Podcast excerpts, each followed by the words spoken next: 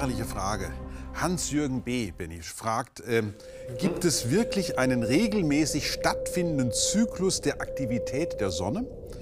Wie lässt sich dieser erklären? Beziehungsweise, was verrät uns das über die Vorgänge im Innern der Sonne? In welchem Stadium des Zyklus befindet sich die Sonne aktuell? Das sind eigentlich drei Fragen auf einmal. Das ist natürlich großartig. Frage an mich, an den Astrophysiker, ist das natürlich wunderbar. Also die Sonne ist ein Stern. Sie ist ein, ein energiefreisetzender Gasball im Innern der Sonne, ah, komme ich noch drauf. Also erstmal, was, was haben wir denn? Wir gucken an den Himmel, wir sehen tagsüber einen Stern, der strahlt so hell, dass er alle anderen Sterne überstrahlt. Und diesen Stern nennen wir hier in diesem Kulturbereich Europas die Sonne. Sie hat einen Abstand von 100, ich gucke mal so dahin, 150 Millionen Kilometer. Das entspricht ungefähr acht Minuten für das Licht. Also das Licht braucht acht Minuten von der Sonne zu uns. Sie hat eine Masse von 333.000 Erdmassen. Sie hat einen Radius von 700.000 Kilometern. Also man braucht ungefähr, ich glaube, zweieinhalb Monate mit einem Airbus 380, um sie einmal zu umrunden. Also ein wirklich dickes Teil. Und sie hat eben nicht nur Strahlkraft, sondern sie hat auch ein Magnetfeld. Und der Aktivitätszyklus der Sonne, der hat was damit zu tun, ob auf ihrer Oberfläche, auf ihrer direkten hellen Oberfläche, die wir ja nur sehen können. Wir können ja nicht ins Innere der Sonne hineingucken, sondern wir sehen nur diese letzte Oberfläche, bevor das Licht, was von innen kommt, dann wirklich frei ist. Man nennt diese, diese Schicht, das ist, die, das ist die Photosphäre, da können wir durchgucken. Also es ist praktisch die, gerade so die Umgebung um den Gasball rum. Und sobald wir auf die Oberfläche treffen, dann sehen wir nichts mehr. Wenn wir aber da mit unseren Teleskopen drauf gucken, dann sehen wir schon, ah, da brodelt es, da kocht es. Und auf dieser Oberfläche erscheinen eben ab und zu auch mal Sonnenflecken. Als richtig dunkle Flecken. Die hatte man schon im Mittelalter beobachtet. Selbst da hatte man noch gar keine Teleskope. Da sah man immer wieder mal auf der Sonnenscheibe dunkle Flecken. War ein Problem. Das nahm man nicht gerne wahr. Dunkle Flecken auf der Sonnenscheibe, Benny? Ja. Ja. Die Sonne ist nämlich das Symbol für Jungfräulichkeit. Aber ja, und wenn die befleckt ist? Das ist Kacke. Das geht nicht. Sonnenflecken waren ein Problem. Okay. Und äh, man hat also in, dann im Mittelalter bzw. Beginn der Neuzeit mit Hilfe der Teleskope, da gab es einige ganz schwierige Fälle. Was haben die Herrschaften gemacht mit dem Teleskop? Die haben direkt in die Sonne reingeguckt. Ah, darf man gar nicht.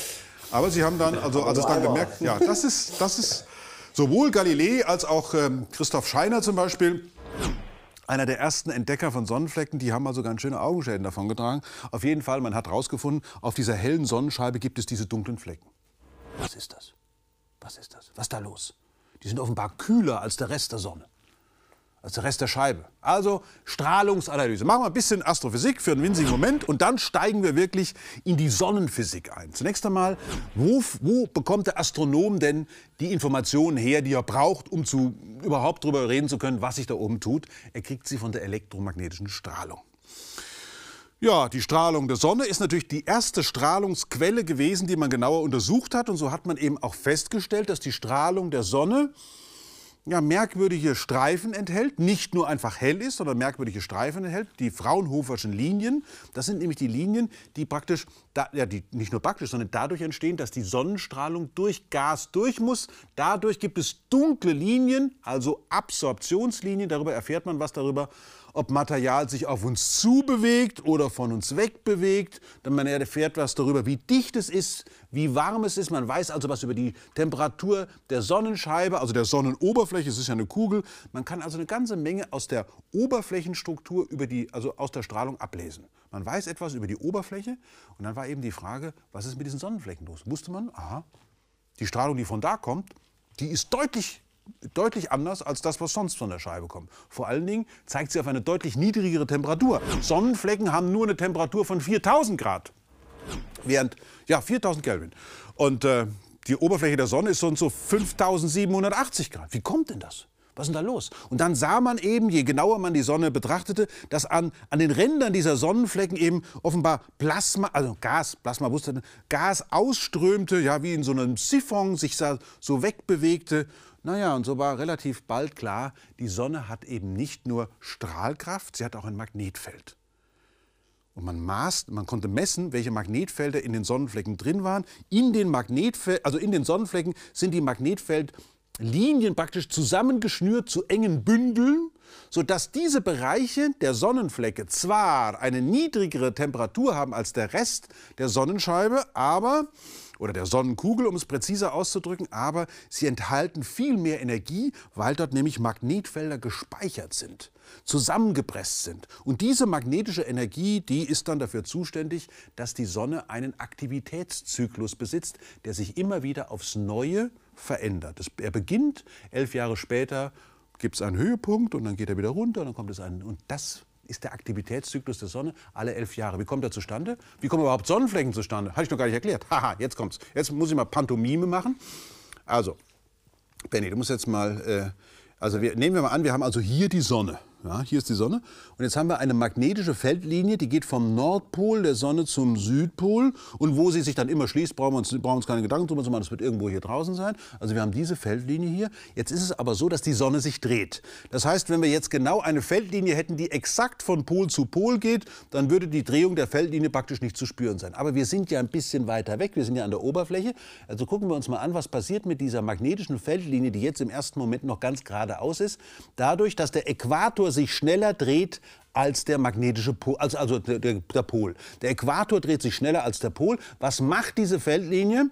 Bewegt die sich insgesamt schneller oder aber, nein, das tut sie nicht. Hier oben hängt sie fest, unten hängt sie fest, aber in der Mitte wird sie ausgelenkt durch die Scherung am Äquator. Der Äquator dreht sich schneller. Und jetzt kann man sich natürlich vorstellen, was jetzt passiert. Immer weiter wird die Feldlinie ausgelenkt, immer weiter wird sie ausgelenkt, immer weiter. Und jetzt fokussieren wir mal auf eine dieser Zonen, wo die Feldlinie genau antiparallel liegt. Hier oben kommt das Magnetfeld rein und hier unten geht es runter. Jetzt gehen wir also mit dem Fokus da drauf und wir sehen immer kleinere und kleinere Schichten und wir sehen, das Magnetfeld ist einmal so und einmal so. Und dann macht es Batsch. Diese magnetische Konfiguration ist instabil, sie zerfällt, sie explodiert.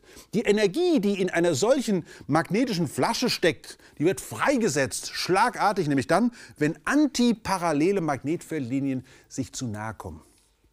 Das hat etwas damit zu tun, wenn wir also so solche verdrillten Magneten, man kann sich das richtig vorstellen, wie so Gummifäden, die werden von den ganzen Bewegungen der Sonne verdrillt und so kommt es an der Oberfläche zu außerordentlich komplexen magnetischen Strukturen. Manchmal gibt es Riesenströmungen, die in riesengroßen Bögen aus der aus der Oberfläche der Sonne rauskommen und dann wieder auf der anderen Seite reingehen. Das Gas, das ist ionisiert, sind nur geladene Teilchen, strömt entlang der magnetischen Feldlinien wie so ein großes Feuerwerk rauf und runter. Und wenn besonders viele Sonnenflecken auf der Sonne sind, dann ist die Aktivität besonders hoch.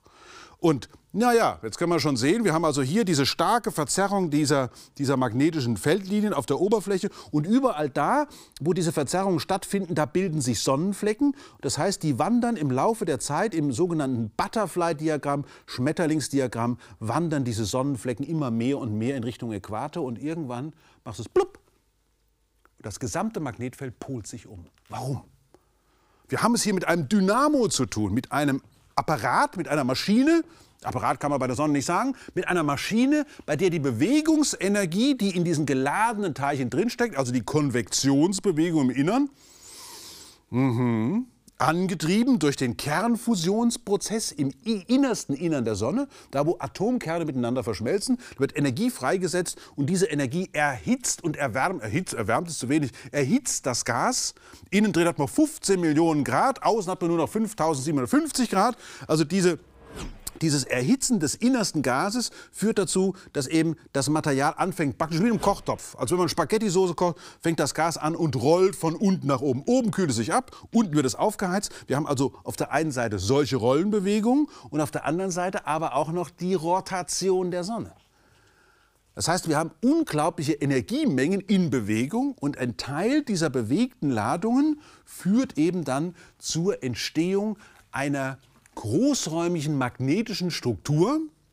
Ganz großräumig praktisch wie von einem Stabmagneten. Also auf der einen Seite kommen die Feldlinien raus, auf der anderen Seite gehen sie wieder rein, raus, rein. Groß kennt man vom Stabmagneten. Und dadurch aber, dass eben am Äquator dieses Magnetfeld verändert wird, springt es alle elf Jahre um. So viel zum Thema, jawohl, die Aktivität der Sonne hat einen regelmäßigen Zyklus. Was sich jetzt leicht beantworten lässt, in welchem Zyklus ist sie momentan? Sie ist in einem, allerdings in einem merkwürdigen. der ist eigentlich zu schwach. Also man erwartet ja für jedes Zyklusmaximum eine gewisse Menge an Sonnenflecken und damit auch eine gewisse Veränderung der Strahlung der Sonne. Namentlich übrigens durch diese kühlen Sonnenflecken entsteht mehr Röntgenstrahlung im Sonnenspektrum. Also man hat dann schon mehr, also eine äh, Veränderung der Sonnenstrahlung, aber mehr im hochenergetischen Bereich, im Sichtbaren, merkt man davon nichts, obwohl man ja denken würde, mein Gott, diese, diese dunklen Flecken, die müssten doch jetzt nur irgendwie die äh, sichtbare Leistung der Sonne verringern. Das tun sie aber kaum. Dafür sind sie viel zu klein. Aber diesmal scheint es so zu sein, nicht nur, dass der Zyklus ein Jahr später angefangen hat, mhm. er scheint auch nicht so stark zu sein. Ist die Frage, was das langfristig zu bedeuten hat.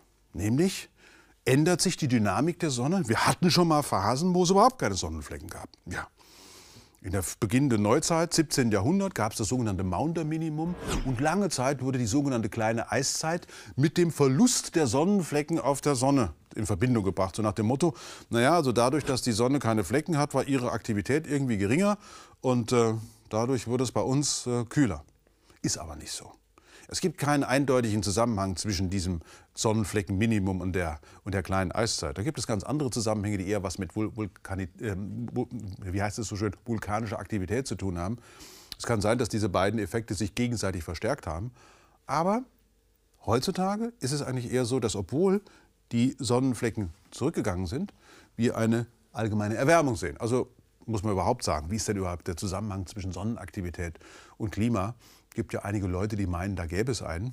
Der ist allerdings so schwach, dass man ihn kaum messen kann. Also der Klimawandel ist sicherlich nicht solar angetrieben, sondern wenn schon, dann anthropogen. Das ist eine andere Frage. Also jetzt gibt es noch einen Punkt, den wir nicht geklärt haben. Was lernen wir denn jetzt über diese veränderte über diese veränderte Magnetfeldstruktur, den Zyklus, alle elf Jahre polt sich das Magnetfeld um mit sehr, sehr hoher, mit sehr, sehr hoher Präzision. Es gibt eine Abweichung, klar, aber im Wesentlichen kann man im, praktisch im, im Gestein der Erde kann man das solare, kann man die solaren Aktivitätszyklen messen, weil je nachdem, wie viel Aktivität an der Sonne ist, wird nicht nur eine andere Strahlung freigesetzt, nämlich auf der einen Seite mehr Röntgenstrahlung und es gibt mehr solare Ausbrüche, sondern es werden auch mehr Teilchen beschleunigt. Denn wenn eine magnetische Konfiguration so macht, dann wird eben nicht nur Plasma rausgeschleudert, sondern es werden auch Teilchen beschleunigt. Diese beschleunigten Teilchen, kosmische Strahlung, treffen auf die Atmosphäre der Erde.